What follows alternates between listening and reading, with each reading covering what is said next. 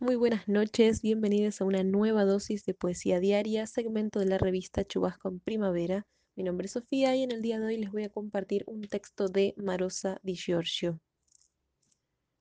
Aparecían, de golpe, como todas las cosas de mi vida, negros, blancos, de manto sedoso, en medio del campo, la laguna del campo, de la casa, los pájaros acuáticos mirando para abajo pensativos, sobre las altas patas, parecían sauces, hombres, cosas muy disímiles.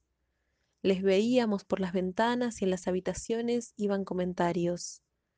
¿Qué predecían? ¿Lluvia? ¿Viento? ¿El verano próximo? ¿El lejano invierno? Un día vino uno solo, negro, y gente feroz le mató. Una niña vio de lejos el asesinato. Yo. Y no se olvida. Mi vida viene y va, va y viene, y siempre hay un pájaro negro que cae y cae.